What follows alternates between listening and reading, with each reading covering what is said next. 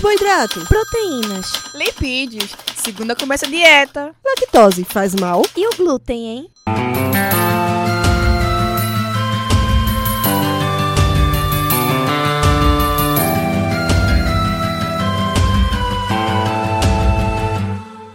Começa agora mais um Alimenta Cast.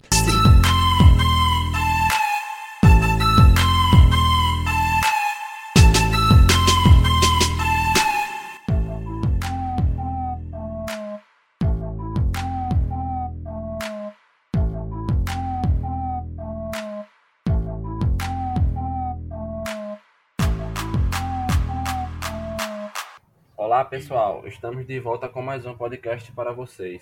E hoje a nossa convidada é a querida professora Rebeca Mello, que é bióloga, doutora em ciências biológicas, pós-graduanda em comportamento alimentar e professora da UFPCAV e da Uninasal em Recife. Eu sou Eduardo Ferreira. Olá pessoal, eu sou Luciana Orange. Seja bem-vinda ao nosso AlimentaCast, professora Rebeca, programa vinculado ao Container Saúde do Centro Acadêmico de Vitória de Santo Antão. A temática de hoje aborda um assunto de grande relevância: a cronobiologia e o comportamento alimentar. A cronobiologia pode ser definida como a ciência que estuda as características temporais dos organismos vivos. Essa área tem o objetivo de avaliar a capacidade e as diferentes respostas que um organismo pode apresentar diante das variações biológicas e ambientais. Hoje queremos conversar de, de que forma o nosso ritmo biológico especialmente o ritmo circadiano, a questão do sono, vigília, pode influenciar nas nossas escolhas alimentares. O tipo de alimentos que consumimos, os nutrientes, horários e formas de comer, entre outras questões. Então, ouvintes, não percam esse episódio maravilhoso. Olá, gente. É, primeiramente, eu gostaria de agradecer né, o convite do AlimentaCast. É um prazer, uma honra estar aqui com vocês compartilhando um pouquinho de conhecimento, né, e trazendo informações científicas, né? Então, eu espero que seja uma conversa bastante prazerosa e interessante também para quem está nos ouvindo. Então, professora Rebeca, gostaríamos que você explicasse o que é o ciclo circadiano e cronotipos. Qual é a diferença? Existem alguns marcadores biológicos, hormônios, outra substância que pode identificar esse cronotipo? Então, antes de explicar né, sobre o ciclo circadiano, eu acho que é importante a gente compreender um pouquinho o que, é que são os ritmos biológicos. Tá? Então, todos os seres vivos eles vão sofrer influências de processos rítmicos ambientais a todo instante. E nós, seres humanos, nós sofremos influências por modificações periódicas da Terra, a, por suas atrações, né, a interação com outros planetas, com os astros, e isso resulta em ciclos associados com o dia, a noite as estações do ano e as oscilações das marés também. Então, os ritmos biológicos, eles vão ser mecanismos que regulam os processos fisiológicos e comportamentais do organismo e que organiza os fenômenos corporais e apresenta periodicidade. Existem diversos tipos de ritmos biológicos, aqueles que estão dentro de um intervalo de mais ou menos 24 horas, que é justamente o ciclo circadiano, né? Então, a palavra circadiano já quer dizer isso, né? Dentro de um dia. Então, é um ciclo diário, né? Que é o nosso, por exemplo, né? O nosso ciclo de sono e vigília. Nós temos também outros ritmos, né? Outros ritmos biológicos, né? Com intervalo, por exemplo, maior do que 24 horas, né? É, como, por exemplo, o ciclo menstrual das mulheres. Ou outros ciclos biológicos com intervalo menor do que 24 horas, como é o caso dos nossos batimentos por minutos né? Então, é importante a gente trazer essas definições é, para explicar melhor o que seria né, essa questão do ritmo circadiano, tá? É, e aí a gente entra então no conceito do cronotipo, né? Então, o cronotipo ele vai ser definido como uma predisposição natural que cada pessoa vai ter né, em sentir picos de energia ou cansaço em horários específicos do dia. É, o ritmo circadiano ele vai dividir os cronotipos em três tipos: matutino, que são aquelas pessoas que gostam de acordar cedo e dormir cedo, né? Então, aquelas que preferem realizar as atividades em períodos mais cedos do dia, né? Aquele pessoal que o povo acorda com as galinhas cantando, né? Então essas são as pessoas classificadas como matutinas. Os intermediários, né, que são pessoas definidas que conseguem adaptar, né, tem uma, um, conseguem fazer uma adaptação melhor das suas atividades de acordo com a necessidade daquele dia. E os indivíduos classificados como vespertinos, que são aqueles que acordam tarde né, e dormem tarde também, e que vão apresentar uma maior facilidade para realizar as suas atividades nos períodos mais tardes do dia. E aí, esses cronotipos, né, eles vão diferir de acordo com variáveis psicológicas, comportamentais, biológicas, incluindo as refeições, né, humor, estado de alerta, né, apetite, e na espécie humana, as variáveis ambientais, né, como a própria alimentação, a atividade física e as interações sociais, são capazes de alterar também o padrão individual de cada desses ritmos biológicos. E aí, Eduardo, em relação à sua pergunta, né, se existem é, marcadores biológicos, né, para identificar os cronotipos, na verdade a gente não considera marcadores biológicos para o cronotipo, certo? É, porque essa questão de identificação de cronotipo ela é, muito, ela é muito realizada através de questionários em que a própria pessoa responde. O que a gente consegue diagnosticar, né, digamos assim, medir né, com precisão em relação a, a substâncias do nosso corpo é o ritmo circadiano de cada pessoa. Né? Então, esse ritmo circadiano, ele é que pode ser medido né, por meio de fatores fisiológicos, como a melatonina, o cortisol e a temperatura corporal central do nosso corpo, né, nosso organismo. E aí, o melhor método para medir o ritmo circadiano é, é, é medindo o início da secreção da melatonina, que é um hormônio né, produzido por uma glândula bem pequenininha, né, lá do nosso cérebro, que se chama pineal, e ela reflete o tempo desse nosso relógio biológico, tá? Então, a melatonina, ela é um hormônio, né, que é produzido somente no escuro durante a noite, né? No escuro, ela não é produzida na exposição da luz e ela vai induzir o nosso sono. E ela regula essa questão do ciclo sono e vigília. E aí é, a gente pode medir, né, essa melatonina pela urina, pelo sangue, mas os exames mais comuns vão, vão medir esse hormônio na nossa saliva, tá? E aí a avaliação dessa melatonina é um pouquinho cara, né? É um, um tipo de ensaio mais trabalhoso, mais caro, e que para ser realizado assim na rotina, na frequência, não é tão aplicável, tá? E existe sim, né, a correlação entre os cronotipos com a secreção desse hormônio também, tá certo? Eu fiquei com uma dúvida, professora Rebeca.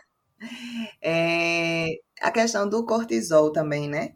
É, também tem uma questão assim, do cortisol que também pode, mas ele mede ritmo circadiano ou ele mede outras. outras é, para o ritmo, na, na, verdade, o padrão né, de marcador biológico para o cronotipo é a melatonina. A gente sabe que o cortisol ele é um hormônio é, antagônico né, à, à sua secreção à melatonina. Então, ao invés de ser secretado durante a noite, né, o cortisol é aquele que começa a ser secretado no início da manhã, né, para trazer mais energia para o nosso corpo e, enfim, é, per permitir que a gente realize os nossos trabalhos durante o dia a dia. Né? É um hormônio super importante, apesar da gente achar que o cortisol só traz prejuízos e malefícios para o nosso corpo, mas não. Né? Fisiologicamente, é, a sua secreção normal, né? Claro, ela é importante para a realização das, atividades diárias, né? Do, do, do desempenho do dia a dia.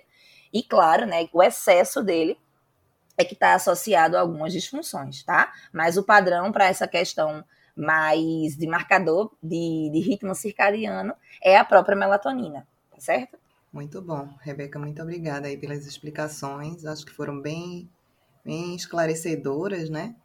E aí a gente segue aqui a, o nosso episódio falando um pouco né, de, é, de alguns materiais que nós lemos, né, e um artigo publicado em 2019, uma revisão sistemática, que avaliou a relação entre cronotipo e padrões dietéticos, né, trouxe alguns resultados bem curiosos e interessantes, que a gente queria colocar aqui, né, e saber se isso fisiologicamente tem alguma explicação. Então, o cronotipo noturno, noturno ele foi mais relacionado a refeições mais tardias, né? ingestão excessiva de alimentos durante a noite, como também pular o café da manhã, um menor consumo de vegetais, um maior consumo de alimentos e bebidas açucaradas, especialmente ricas em sacarose, cafeína e álcool, né? Então, por outro lado, também esse estudo mostrou que os cronotipos de as pessoas que tinham cronotipo diurno, elas apresentavam uma maior ingestão de proteínas, especialmente, se eu não me engano, nas duas primeiras horas, né, nas primeiras horas do dia, uma menor associação também com excesso de peso. É, então, como você trouxe, é, professora Rebeca, anteriormente a respeito né, de que isso pode variar entre as pessoas, a gente queria saber é, o que poderia justificar essas escolhas, né? qual a relação fisiológica desses hormônios, dessas substâncias, ou de outras substâncias, né, que, que regulam também o comportamento alimentar, com esses comportamentos, né, a depender do cronotipo de cada indivíduo. É, Luciana, é, isso é bem verdade mesmo. Então, assim, os diversos estudos, né, dessa área que, que correlacionam essa questão do cronotipo com essa questão da alimentação, eles vêm apontando, né, que os indivíduos vespertinos, né, aqueles que têm hábitos mais noturnos, eles vão ter um comportamento mais prejudicial à saúde, né, em comparação com os outros cronotipos, né? E aí isso vai incluir esses fatores todos que você trouxe aí na, na pergunta, né? Então, os tipos noturnos, de maneira em, em relação assim à qualidade geral, né, da dieta e dos hábitos alimentares, eles vão fazer escolhas que não são consideradas tão saudáveis quanto os outros cronotipos, né? E aí, na, na tentativa de, de, explicar, né, por que essas preferências, existem diversas teorias, né, que os estudiosos dessa área, mais especificamente, vêm trazendo na literatura. Então, alguns autores é, sugerem que a liberação né, de outros hormônios, que são hormônios reguladores do apetite, como a leptina e a grelina, também vai estar associada ao nosso relógio biológico interno. Né? Uma vez que já, já foi identificado que em pessoas vespertinas, a liberação desses reguladores de fome e saciedade está mais atrasada, está mais retardada do que nos, nas pessoas que têm aquele cronotipo matutino. Né? Então, a gente vai ter também uma alteração na regulação de fome e saciedade dos indivíduos de cronotipo vespertino, né? as pessoas que têm hábitos mais noturnos. Também tem outros trabalhos né, que afirmam que essas pessoas que têm um cronotipo matutina, né, então os que gostam de fazer atividades mais cedo, possuem uma resposta de saciedade mais forte do que os vespertinos. Então tem sinais de saciedade, né, mais forte do que as pessoas de hábitos noturnos, né? É, a gente também tem outros autores que afirmam que essas pessoas de práticas noturnas, né, os vespertinos, eles estão mais associados a ter também uma antecipação à recompensa à alimentação. Então, é uma característica também de, de outros indivíduos, né, como as pessoas que têm sobrepeso, por exemplo, de ter essa antecipação à recompensa. Então, já vem ali liberação de outras substâncias né, no organismo que trazem prazer antes mesmo de comer. Né? Então, isso também pode ser observado em alguns estudos nessas pessoas, nos vespertinos, né? Aqueles de hábitos noturnos. Agora é importante a gente ressaltar, né, que alguns autores trazem também que existe nessa conexão, né, entre o cronotipo e a ingestão de grupos alimentares específicos. Porém, a maioria dos trabalhos também afirmam que existem uma quantidade relativa, né, assim, similar, do mesmo número de calorias, quantidade de carboidratos, gordura, só que é necessário entender qual é a qualidade desses carboidratos, né, desses dessas preferências alimentares, não só a quantidade, tá? Então, em relação a isso, outros estudos, né, precisam ser realizados para explicar mais a fundo essa relação entre cronotipo e peso corporal, principalmente a longo prazo. Tá? Então, até mesmo outros trabalhos que identifiquem é, micronutrientes também, que são bem poucos que fazem essa comparação entre os diversos tipos de cronotipos. Tá? Então, é, outros trabalhos precisam ser realizados para poder, de fato, fazer essa correlação com mais, mais clareza. Você falou aí também dessa questão do consumo de álcool, de cafeína, né? Então, de fato, né, as pessoas as pessoas de cronotipo vespertino, né, de hábitos noturnos, os estudos trazem que são indivíduos que fazem o maior consumo, né, desses dessas substâncias, do álcool, da cafeína, o que a gente já sabe também que é bem reconhecido, né, pelas propriedades estimulantes, né, que podem aumentar aí o estado de alerta, de vigília, né, ficar acordado, uhum. concentração. Então, isso é bem, bem associado, né? Então, aumentar essa atividade cerebral. E só que é importante, né, a gente lembrar que outros trabalhos também já bem, bem estudados, né, demonstram que essa ingestão excessiva né, de álcool, de cafeína, resulta também na diminuição da duração e da qualidade do sono.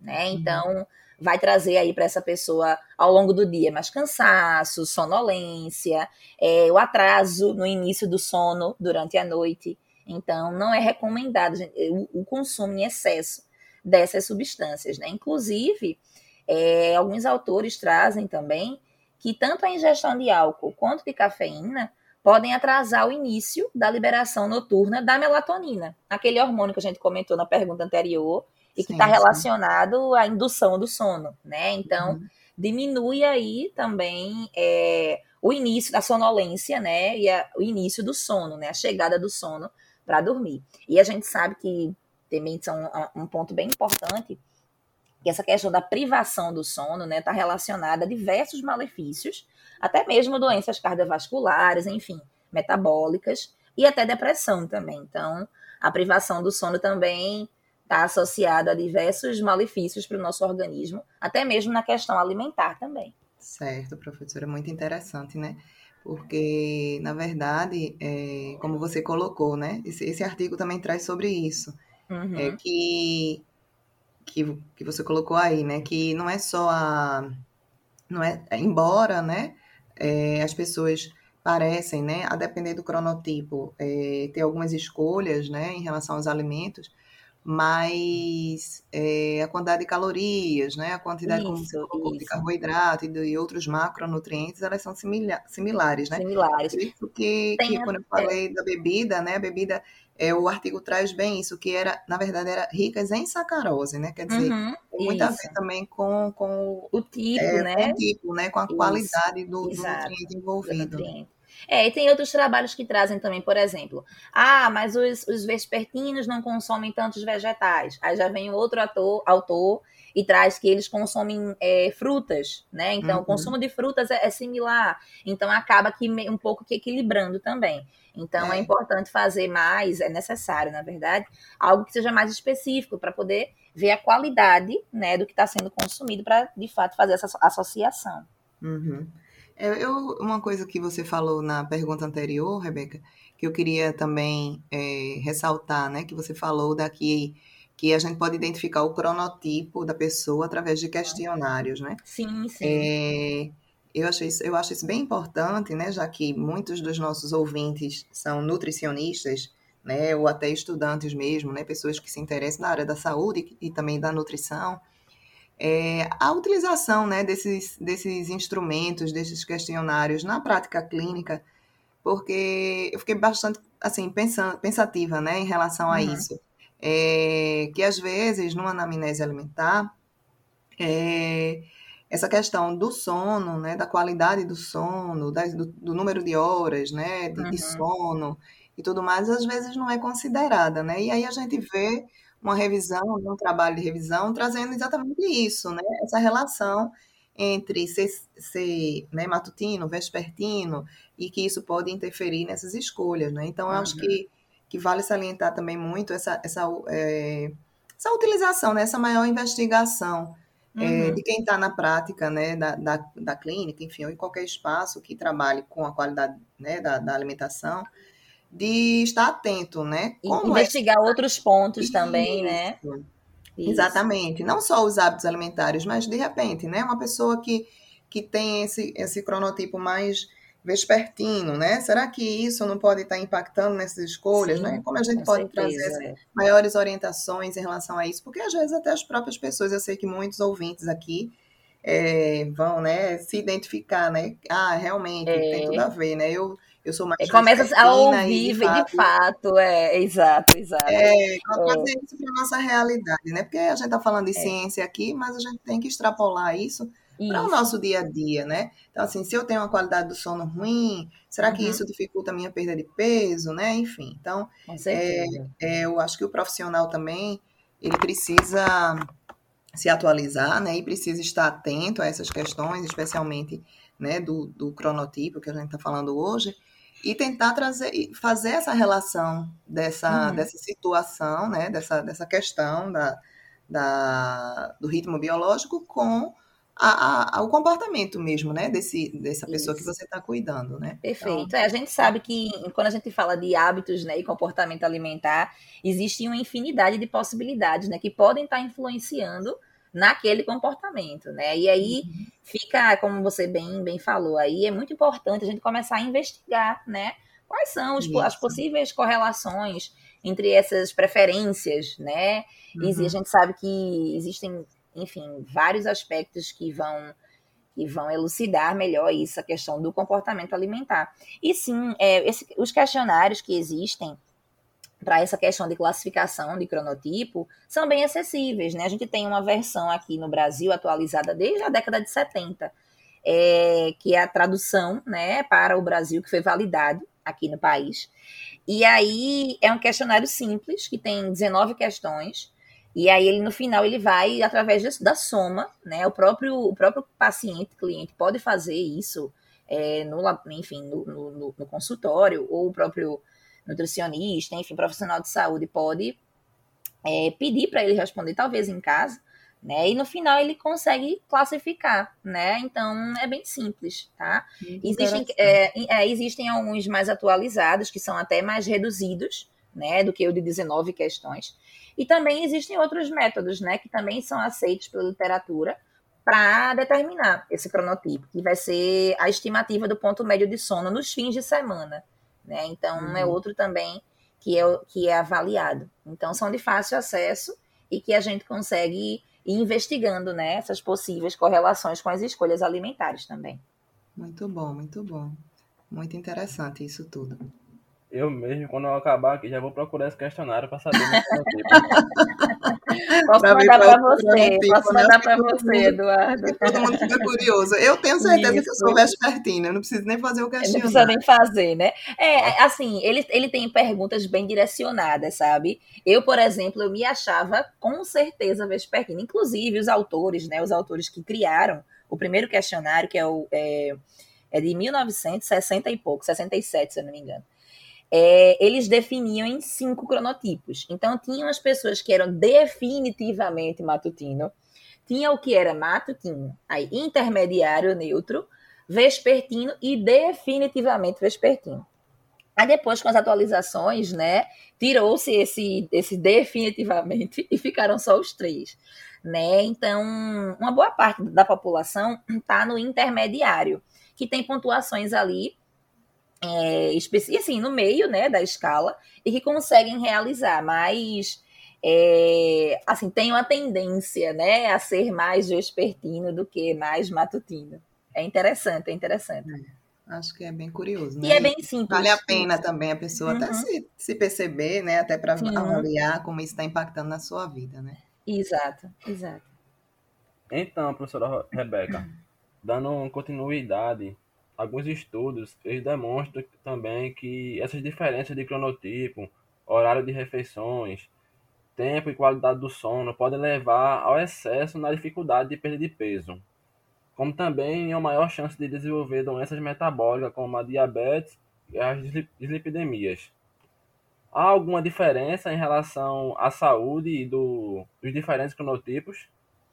Veja só, é, assim, os estudos, né, eles ainda são um pouco, assim, tênues, né, incertos em confirmar isso com toda certeza absoluta, né? Mas como a gente já falou anteriormente, a maioria dos trabalhos, eles vêm apresentando, né, que os cronotipos vespertinos, eles apresentam, de fato, essas práticas alimentares não saudáveis, e a gente sabe que isso aumenta né, os riscos de ganho de peso. É, e também a gente tem na literatura outros trabalhos né, que, que mostram né, que os matutinos, né, aqueles que gostam de acordar mais cedo, realizar atividades mais cedo, eles possuem uma melhor um melhor resultado né, dessa perda de peso em comparação com os vespertinos.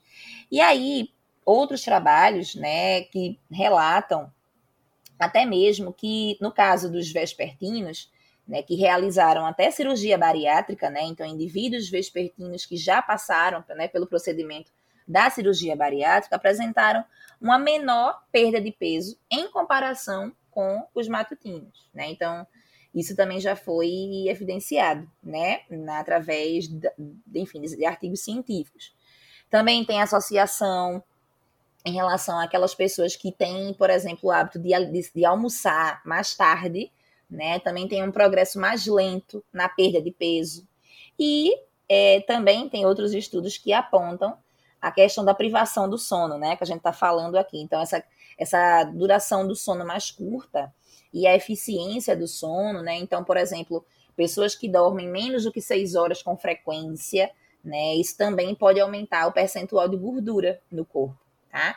Então, de fato, né? Os cronotipos, eles podem desempenhar esse papel assim importante no mecanismo de ganho de peso em relação aos hábitos alimentares. Só que outros estudos, né, são necessários para poder determinar essa relação mais específica, sabe, entre o cronotipo e os hábitos alimentares, principalmente em relação a essa questão de horário de refeição e da obesidade propriamente dita, tá? Então, é necessário a gente tomar cuidado, né, quando a gente fala assim, se ah, se é mais saudável. A gente sabe que as escolhas, de fato, né, pelo que vem sendo apresentado nos últimos anos, as escolhas dos vespertinos tendem a ser menos saudáveis. Mas para afirmar que com certeza vai ter aí ganho de peso, obesidade, ainda é algo que precisa ser mais esclarecido, mais elucidado. É... Diante dessas informações, vemos que o cronotipo ele pode impactar bastante no nosso comportamento alimentar, né, também nas nossas escolhas alimentares e até na nossa saúde, né, professora Rebeca? Então, a gente queria que você, né, para finalizar o nosso, o nosso bate-papo hoje aqui, é, nos desse, é, deixasse, né, aqui na verdade, alguma dica, né, o que, é que a gente pode fazer para melhorar esse ritmo biológico e para, consequentemente, ter mais qualidade de vida. É, então, assim, em relação a essa questão de deixar uma dica, né? Eu acho que, como dica, a gente pode pensar é, tudo que a gente veio conversando, né? Nesse, nesses, nessas perguntas anteriores. E pensar o seguinte: vejam só. O, o ser humano, né? A espécie humana, ela é uma criatura diurna. Né? Então a gente tem que trabalhar, né? realizar atividades vigorosas, é, comer, se exercitar durante o dia, né, e descansar durante a noite. Então, na evolução da nossa espécie, né, nós fomos programados para isso, né, para realizar atividades mais vigorosas ao dia e descansar à noite. Então, durante o dia, a gente precisa fazer ali a ingestão de alimentos, né, para fornecer energia para o nosso corpo, nossos processos metabólicos. E durante a noite, a gente tem que fazer aquele armazenamento, né, energético para realizar uma reposição, né, do que a gente foi gastando, digamos assim, ao longo do dia. Então, a ingestão de alimentos durante a fase da noite, né, de repouso, ela vai contra o ritmo do nosso relógio biológico natural e ela está associada, né, a algumas doenças, como metabólicas, né, como vem sendo trazendo na literatura aí, como por exemplo diabetes e doenças cardiovasculares também. Nos últimos anos, a gente tem tido uma crescente, né, um aumento no número dos estudos que investigam os efeitos dessa alimentação durante a noite, né, durante a fase de descanso nos animais. Então, por exemplo, os estudos realizados com ratos, né, onde foi mudado aí o tempo de alimentação para a fase de descanso desses animais, alterou o ritmo normal da necessidade energética desses animais, tá? Então, esses trabalhos, né, em vivo com animais refletem um pouco do que seria também na, na espécie humana. A gente tem que. Não é, não é idêntico, claro, né? É bom deixar bem claro isso. Mas traz um pouco um direcionamento né, das pesquisas em humanos também. Então, fazer essas refeições né, em horários irregulares né, e com frequência pode sim causar uma desregulação circadiana do nosso relógio biológico, né? E aí, como dica, eu acho que eu poderia sugerir, né, para quem está nos ouvindo, né, tentar, tentar, né? A gente sabe que cada um tem uma realidade diferente, mas tentar fazer assim é, as principais atividades que requerem mais gasto energético durante o dia, né? Então, evitar fazer as refeições pesadas durante a noite, né? Evitar também o consumo excessivo de cafeína é, e álcool, né? Procurar um profissional que possa te ajudar né, a fazer escolhas alimentares mais saudáveis, né? Caso você se identifique, por exemplo, com o cronotipo vespertino, né? Então, fazer algumas é, escolhas diferentes, algumas substituições, já que você tem essa, essa maior atividade ao final ali do dia, né, em horários mais tardios. Eu acho que realizar a higiene do sono também é importante, né? Dos últimos tempos, a gente tem falado muito nessa questão da, da higiene do sono, né? Que são algumas práticas, né? Que você inicia durante o dia que se estende, né? Até o horário ali do início do sono, né? Para promover uma qualidade melhor, né? Desse sono. Então, uhum. como eu já comentei, a privação do sono ela está muito relacionada a diversas, né? Doenças, enfim, malefícios para o nosso corpo. Então, trazer aí, tentar estabelecer um horário fixo para você deitar e acordar, né? Dormir e acordar, na verdade. Então, mesmo, mesmo no fim de semana, é importante, né, fazer esse horário, né, determinar esse horário para você. É, tentar também não realizar atividades físicas, né, ou atividades que requeram muita concentração mental perto da hora de dormir, também não é, não é interessante. Evitar o consumo de bebidas alcoólicas e cafeína, né, como eu já comentei também. É, evitar qualquer exposição de luz em excesso, né, antes de dormir. Porque, como eu comentei com vocês lá atrás, né, a melatonina, ela é um hormônio que é secretado no escuro, né? Então, se você se expõe ali por muito tempo, né? A televisão, celular, né? É, computador. Dia, né? A gente sabe que hoje em dia a gente vai deitar, né? Passa hum. mais tempo no telefone depois. Gente acha pouco o dia todo e ainda fica segurando o telefone até a hora de dormir, né? Exatamente. Então você está deitado ali com um telefone, né? No seu rosto. E a luz do próprio telefone também. Já tem trabalhos que mostram que essa luz também interfere na secreção da melatonina, né? Então, celular, televisão, computador, né? Tudo isso que traz ali essa luminosidade né, nos nossos olhos também influencia na, na hora de dormir. Eu acho que um ponto também importante é a gente sair da cama se não for dormir. Né? Tem, tem gente que faz de um tudo, né? Come, almoça, faz reunião, estuda, tudo isso em cima da cama, né? Então a cama é um local para descanso, né? E claro, né? Tentar ter aquele ambiente propício, né? Confortável, escuro, né? Tranquilo, em cada um trazendo, obviamente, para dentro da sua realidade, né? E as suas atividades diárias. Eu acho que como dica seria isso mesmo. É, eu acho que essas dicas são super válidas, né? Porque a gente vive realmente num, num tempo bem Especialmente Bem, agora, né? Uhum. Nesse período de pandemia. Isso, o home office trouxe muito disso, né? É. Essa super exposição às telas, né? A gente fala muito sobre isso também. E aí, claro, né? Isso aqui são, assim, eu, eu pontuei algumas coisas, mas cada um faz uma reflexão da sua realidade, né? Do que é possível ir é, substituindo, né? Ao longo do, do seu dia. E não que você tem que fazer tudo isso, né?